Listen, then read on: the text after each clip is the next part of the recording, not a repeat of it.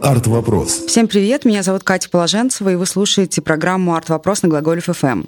Сегодня у нас в гостях художник Оля Кройтер, работающая в двух направлениях – с коллажом и перформансом.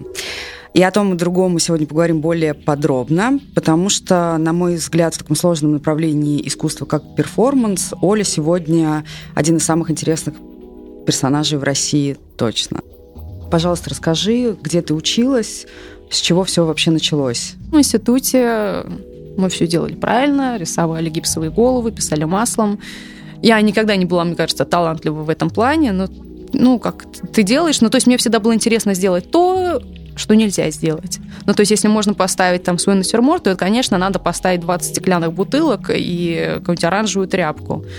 Ну, потому что хотя бы будет интересно, потому что все, ну, как бы, и чаще всего это было все скучно на самом деле.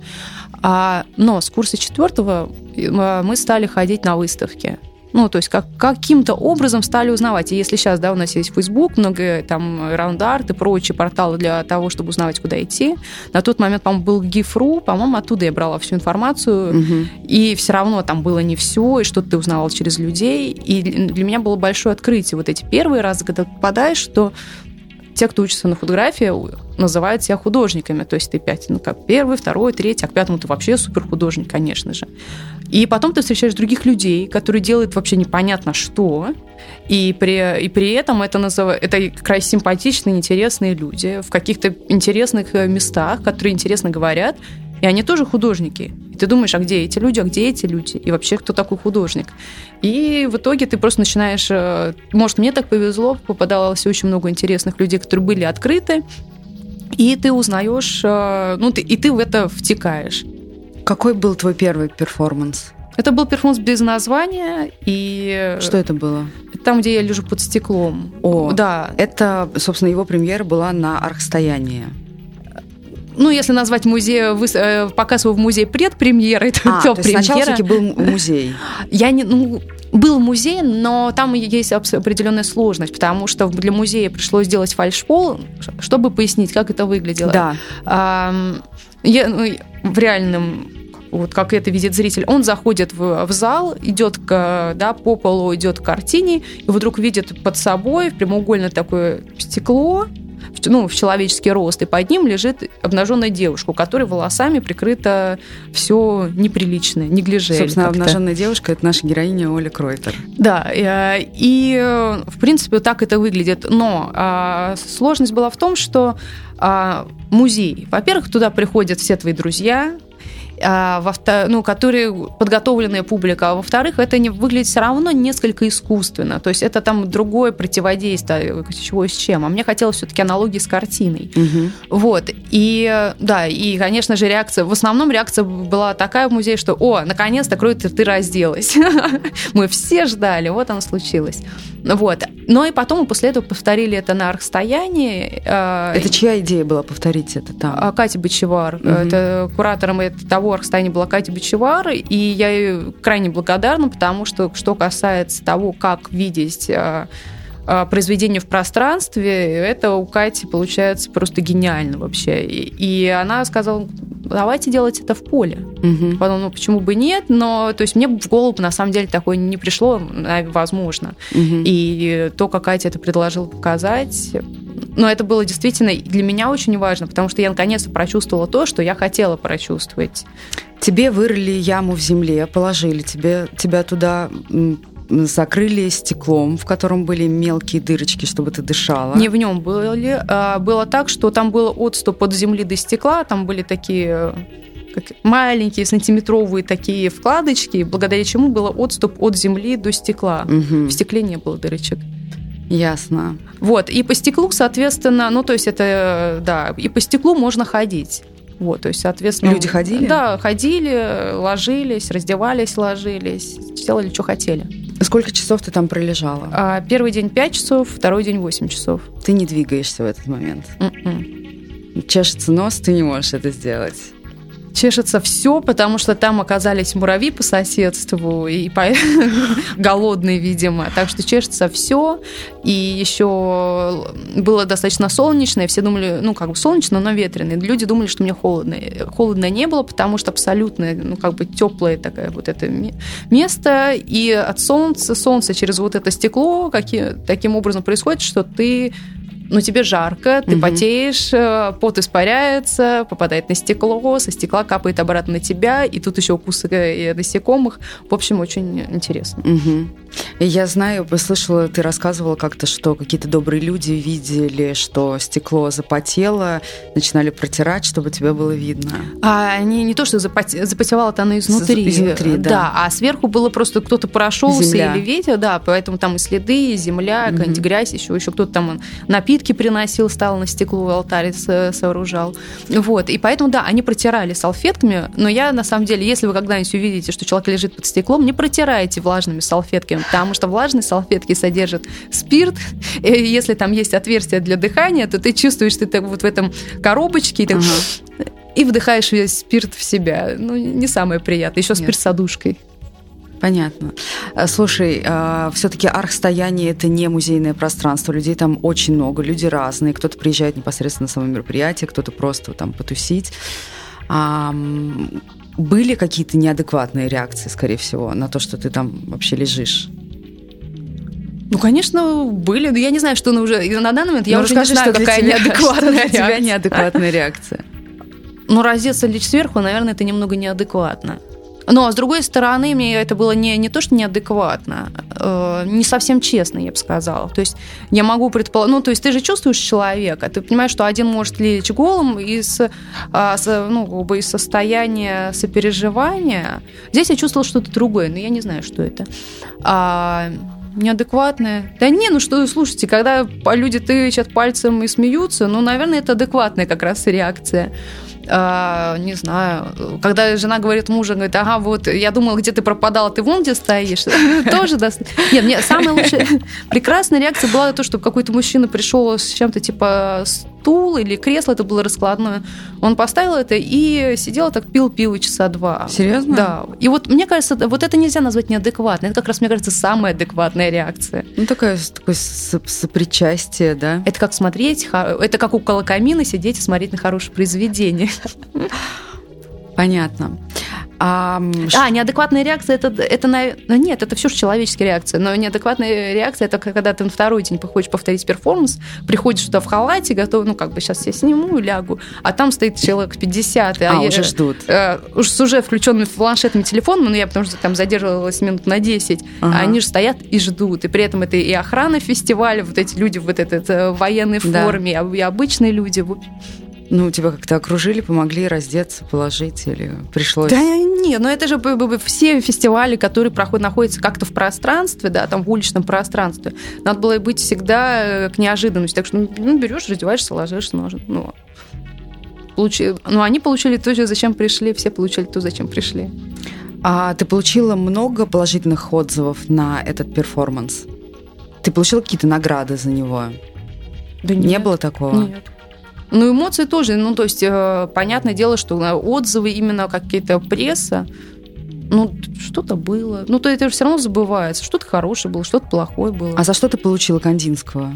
А, за точку опоры. Точка опоры. Это другой Олин перформанс, тоже совершенно прекрасный. Оля стоит на столбе. Не знаю, он всегда разного размера, по-моему. Одного. Сколько метров?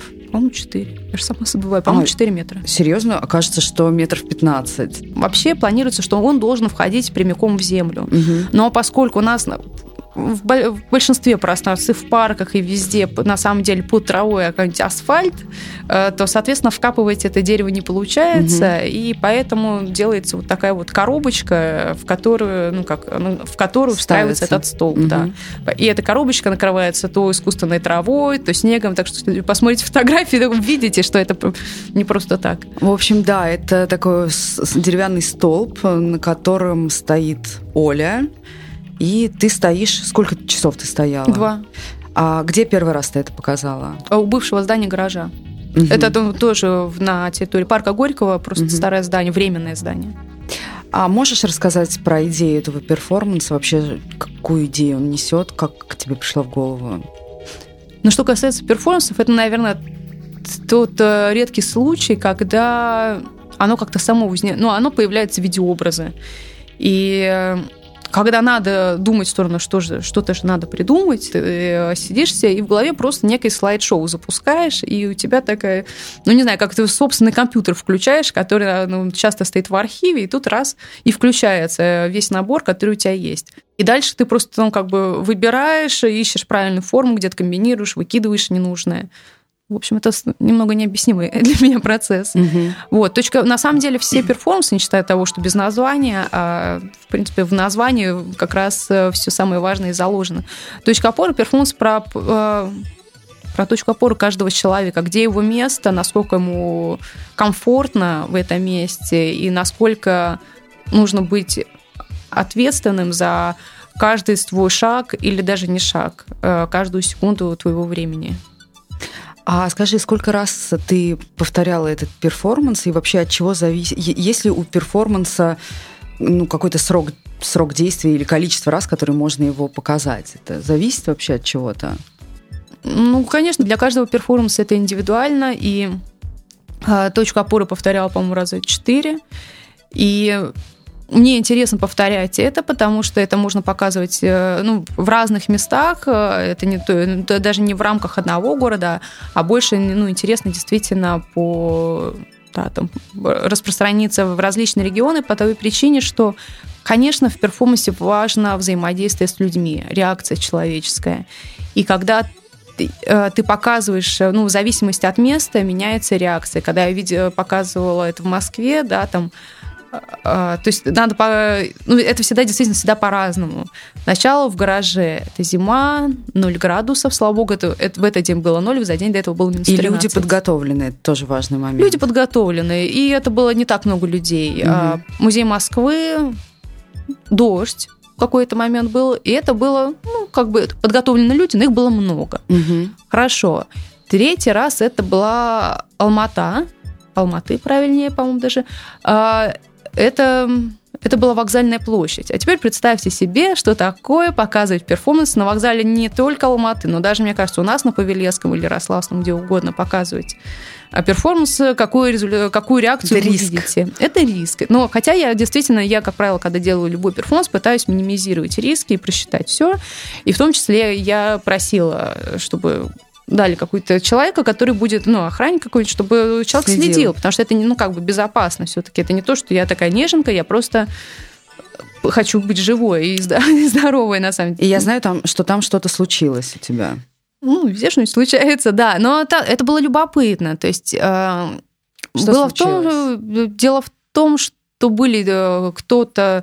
Да, были люди, которые шатали столб, а, но это было еще нормально. Но ключевое было это то, что был некий мужчина, ну, в общем, я пишу сначала мои ощущения. Стою на столбе и чувствую, что в меня ну, как бы что-то ударяется в меня маленькое, такое, ну, как, но больно, как будто бы вот, как щелбан даешь, да. грубо говоря, вот с такой же силой, но как будто бы еще металлом у тебя ударяется. В общем, оказалось, а, это, это происходит пять раз, и ты каждый раз вздрагиваешь от неожиданности. И потом оказалось, что какой-то человек просто из детского пистолета, взрослый человек, не подросток, из детского пистолета пластиковыми пульками стрелял. И попал он как раз пять раз, и ну, было понятно, что он идет по нарастающей, дошел до подбородка. Угу. Я стою глазами, да как-то искоса я же не могу голову вниз опускать, э, начать там э, махать руками. Это же ну, неправильно. Я бы начала. И я так это кашу глазами, ну где организация? Организатора. Ну, то есть только организатор же ну, сможет понять, что надо делать. Ну, в общем, в какой-то момент ты понимаешь, что какая-то там суета происходит, и это прекращается. Угу. Потом оказалось, что это был, да, это, это мужчина средних лет, который из этого пистолета стрелял, и когда его ребята... Это кто его нашел? Ребята, которые приехали из Москвы, э, к счастью, они его поймали, а за киоском он стоял, перезаряжая свой пистолет. И они, говорят, трясут его за плечи, говорят, ты зачем это делаешь? Он говорит, я не понимаю этого. Он говорит, ну зачем? Говорит, я этого не понимаю. Ну вот это была главная его аргументация. Вот, но э, надо понимать опасность, потому что каждый раз, когда ты вздрагиваешь, ну, то есть страшно не то, что, ну, ладно, ну как-нибудь я глаз закрою, не знаю, ну как-нибудь все можно вылечить. Страшно то, что ты от удара неожиданного ты вздрагиваешь. И вот в, этот момент ты должен действительно чувствовать точку опоры. Ну, то есть это было действительно а, хорошее испытание. То есть как бы правильно ли я вообще, что именно я исполняю данный перформанс, а не кто-то другой. Вот. Но и действительно по... А, почему еще там это было интересно показывать? Потому что в большинстве своем в конце перформанса ко мне подходили женщины. То есть им это было, ну, как бы действительно больше всего важно. То есть, и я помню, подошли очень приятная супружеская пара, и муж, муж начал говорить, а женщина такая застенчивая. Он говорит, он говорит, у меня жена тут стоит уже полтора часа. Она хотела спросить, что это значит. Угу. И да, это, поэтому, да, действительно интересно в разных местах показывать. А, скажи... а ну последний раз было в Виттенберге, да. но там как-то было все спокойно. А, ну там было 27 градусов жары.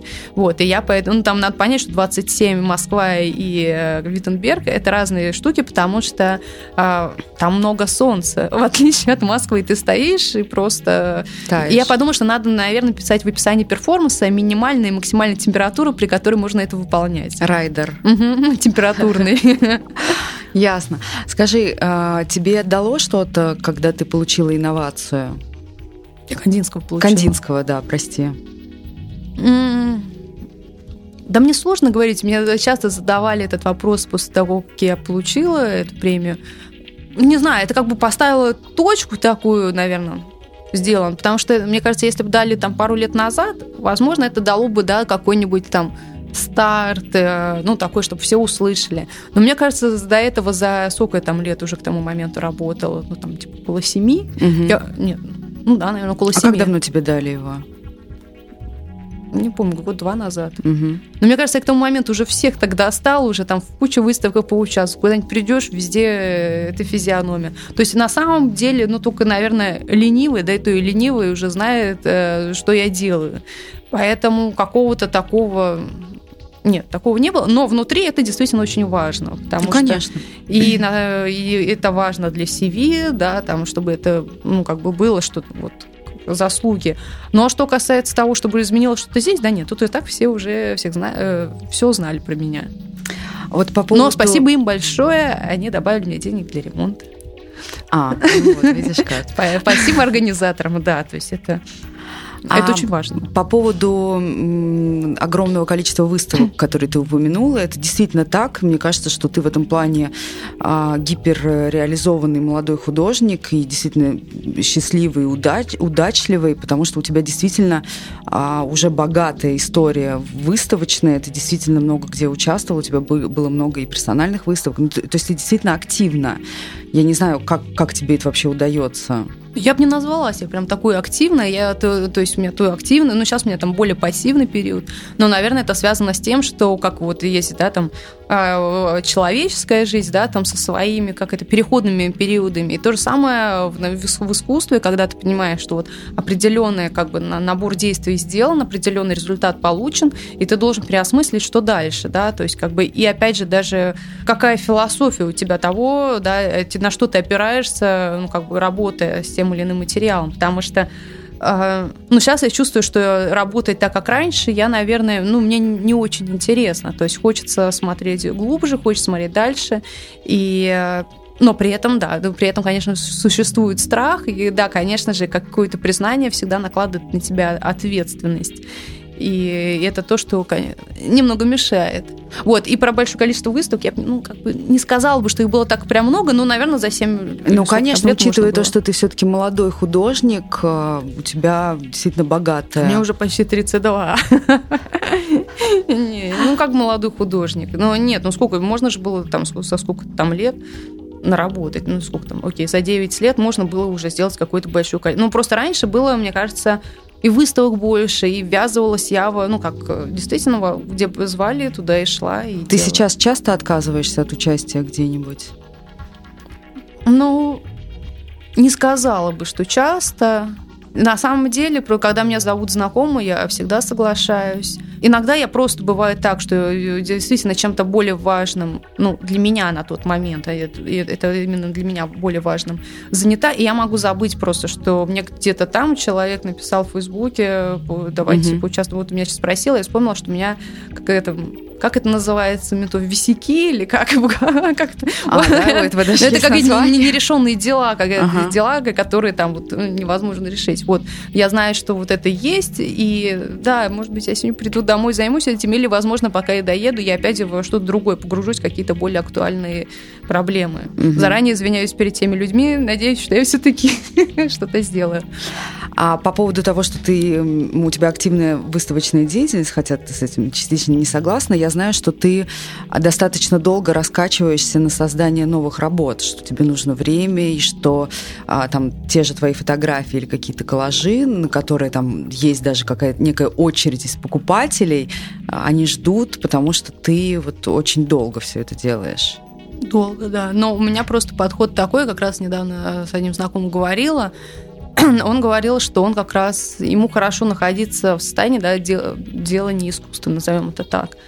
Для меня же, для того, чтобы начать заниматься искусством, мне наоборот надо сначала прийти в, в абсолютно хорошее, спокойное, уравновешенное состояние, и потом начинать работать. Ну, то есть это просто разность подходов, и мне поэтому сложно перестроиться.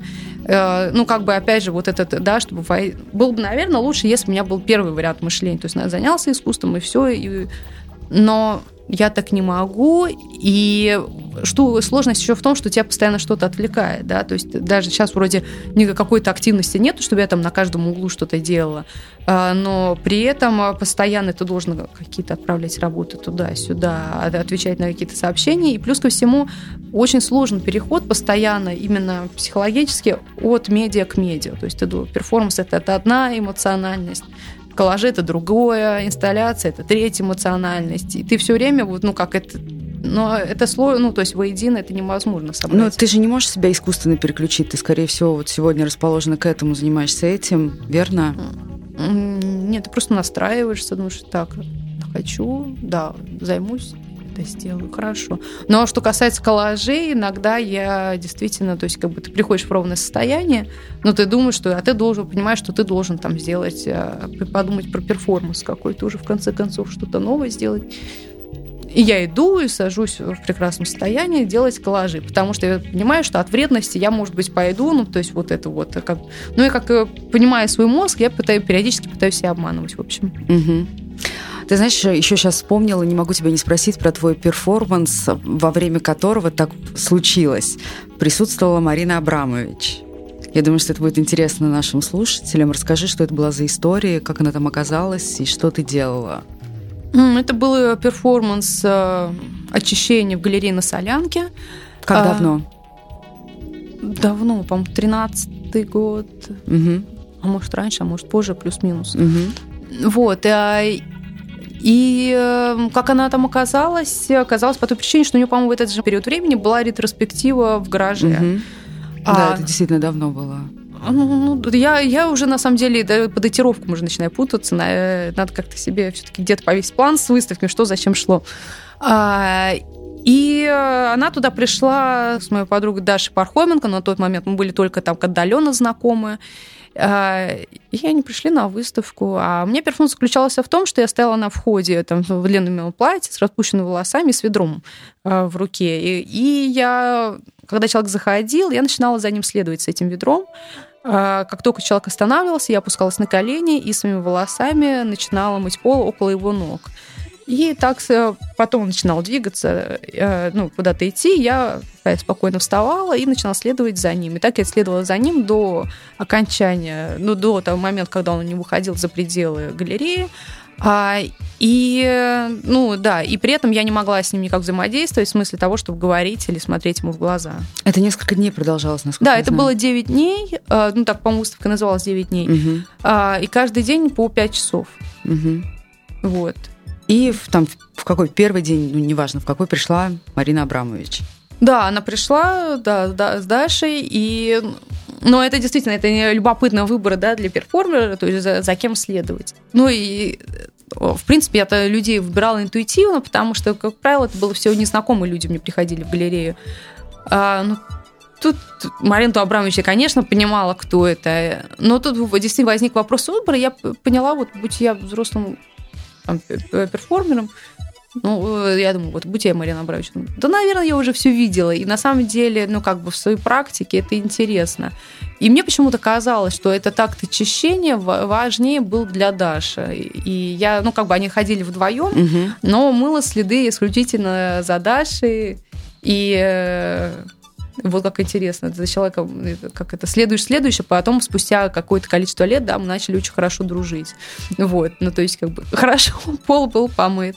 Вот, и... Э, ну да, и потом Марина Абрамович, да, она отмечала этот перформанс, говорила, что ей это понравилось. Ну, то есть она не мне, а как раз э, владельцу, ну, как директору галереи э, Федору Павловичу, Павлу Андреевичу говорила, что да, вот этот перформанс ей очень понравился. Я вообще знаю, что он ее любимчик, что да. Да. У тебя не было, кстати, желания съездить к ней поучиться? Нет. Но я просто, мне кажется, все равно есть разность подхода. Во-первых, я действительно есть некие, наверное, некое опасение. То есть мне когда... Вот самый мой нелюбимый вопрос, это когда спрашивает ваш любимый художник. Я считаю, наверное, это один из самых глупых вопросов. Для меня, для кого-то это, наверное, нормально, но я считаю его для себя неприемлемым по той причине, что а, если у меня был любимый художник, я бы, наверное, бы повторяла бы его работы. И это крайне опасная ситуация. Так-то у каждого художника есть э, хорошие, плохие периоды. Нет, не у каждого, некоторые бывают исключительно плохие. Но я, ну, как бы у всех есть, бывает, есть немного плохого. И мне нравится брать то, что мне нравится. То есть у этого ты увидел это, у этого увидел это. И к тому же разность в подходе к перформансу у нас э, с Мариной как раз заключается в том, что у меня нету как бы задачи причинить себе, ну да, вот истязать себя. Ну, то есть, как бы не входит в план такой. Как мне кажется, что у Марины это все-таки в плане присутствует. Вот, э, Угу. Ну, ну, это есть разница, ну и учиться, ну, не знаю, мне кажется, э, жизнь в России отличная учеба. Тоже верно, да. А, Оль, хочу тебя спросить про финансовую составляющую, про коммерческую часть э, вопроса. А ты как художник зарабатываешь на фотографии, на коллажах. Я правильно понимаю, что на перформансе заработать невозможно?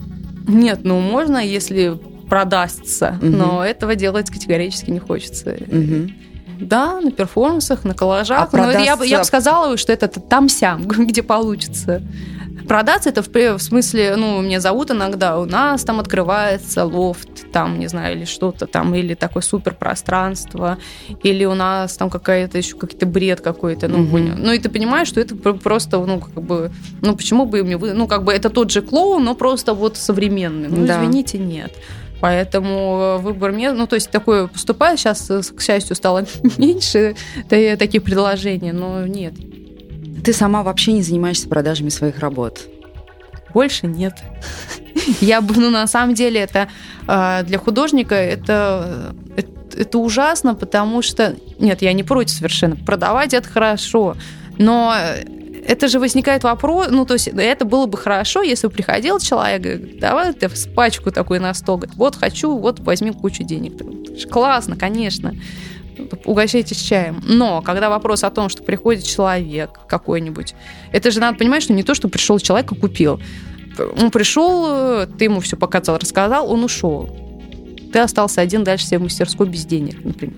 Или же пришел человек, э, и ты говоришь цену, а он говорит тебе, что это слишком большая цена, и начинает торговаться ну, извините, торговаться совсем не хочется, ну, как бы. Или же самое ужасное, когда он тебе говорит, что, ну, нет, за такие деньги я лучше куплю вот это. Но при этом мне хорошо, мне мой лучший друг сказал хороший ответ, что в следующий раз отвечать на это. Говорит, ну, говорит, за, за такие деньги э, я сам себе нарисую. Ну, то есть, нет, это, это, это отпадает, продавать э, самостоятельно совсем не хочется, потому что это неприятно, потому что это не, ну, как, так или иначе, это немного напоминает рынок. Если бы это происходило все красиво, я, конечно же, может быть, и не против. Но угу. хорошо, что есть галерея, то есть у них там, да, это заполнить бумаги, это каждый раз там, что бума... Э, это произведение передано тому-то и так далее, и так далее. Недавно как раз Тима Ради приезжал в Москву, мы с ним гуляли, был ага. Кирилл Кто еще, и они обсуждали какого-то третьего художника, если честно, не, не скажу, может быть, это был... Нет, это был не Читак, но кто-то, кто-то третий был, И они обсуждали, что а вот он заработал денег, купил себе машину. Я говорю, какую машину? Ну, и ага. назвали какую-то машину вполне себе. Я говорю, ребят, ну вы так обсуждаете, как будто он что-то купил, не знаю, самолет.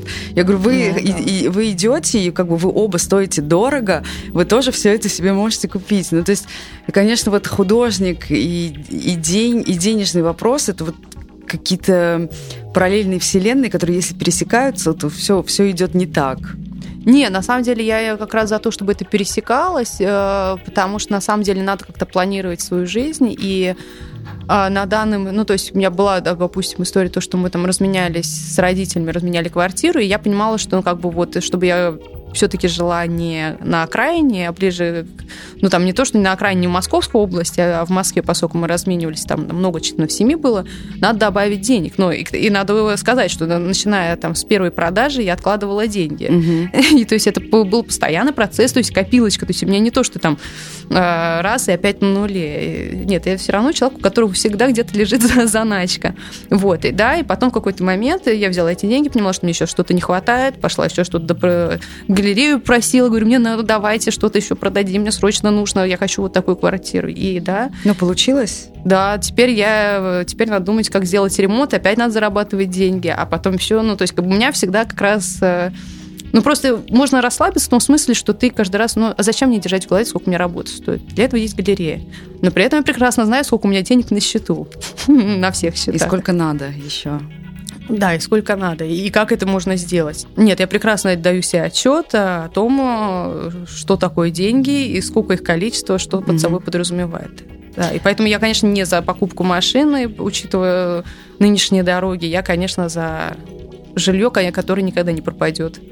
А как сегодня семья относится к твоему роду деятельности? Что говорят? Ходят ли они на твои перформансы? Ну, самые близкие родители, бабушка. Они стали хорошо относиться после того, как, э, как мне кажется, и, наверное, для многих родителей свойственно, после того, как стали видеть, что это приносит прибыль, что про это пишут, и это убедительно. ну вот, но после этого, да, это сразу какая-то оценка поменялась, потому что, да, был какой-то непростой период, когда я ушла с работы и только сидела дома а, и пыталась что-то делать, потому что, ну, я не понимала, как я могу дальше работать дизайнером. И хорошо, что у меня была эта возможность отсидеться дома. Вот. Ну и где-то это длилось, наверное, полгода, после чего, да, я начала действительно работать, и что-то стало происходить. Угу. Но в целом положительно. На выставке, ну и бабушка приходила, мама вроде тоже приходила, папа точно приходил на, на предпоследний. Нет, ну на, как на перформансы я, в принципе, не зову, но я и друзей никогда не зову на перформанс, потому что ну, на самом деле, я всегда сильно не уверена. И на выставке тоже. Ну, то есть я очень редко, когда действительно чувствую, что все получилось, и можно людей без стыда приглашать. Вот. А перформанс это еще сложнее. И ты, ну, как бы понимаешь, нет, на перформансы никогда не звала, но и к тому же они никогда, ну, как бы редко происходит так, чтобы они в центре города. И, ну, на самом деле еще у всех работа, и, ну, как... Нет, как правило, нет. А расскажешь, над чем ты сейчас работаешь? Это всегда слишком сложно. И на самом деле, как правило, и про планы я обычно не, рассказываю. По той причине я люблю рассказывать, когда уже есть результат. Потому что когда ты говоришь про работу, которая у тебя в голове, они как будто бы вылетают. И, ну, в общем, они в тебе больше, ну, так, плотно не живут. У меня есть мысли. Ну, то есть я всегда говорю еще абстрактно, потому что ну, мне кажется всегда, что а вдруг не получится, а я столько уже всего наговорила. Это тоже присутствует. Э, у меня я хочу сделать видео. У меня есть новый перформанс, который я собираюсь показывать. Пока не знаешь, где и когда? приблизительно знаю, но ничего не решено. Я ага. поэтому всегда сижу и все молчу.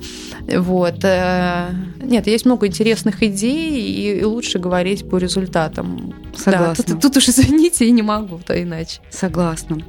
Оль, спасибо тебе большое. Это было очень интересно. Я тебе желаю творческих успехов, как бы банально это ни звучало, и финансового благополучия, потому что это нужно всем. А, спасибо. Спасибо, это было очень интересно. Это был арт-вопрос на Глаголев ФМ. Спасибо вам.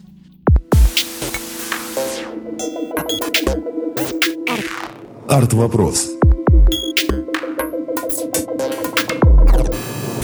Глаголев FM. Ваш личный терапевтический заповедник.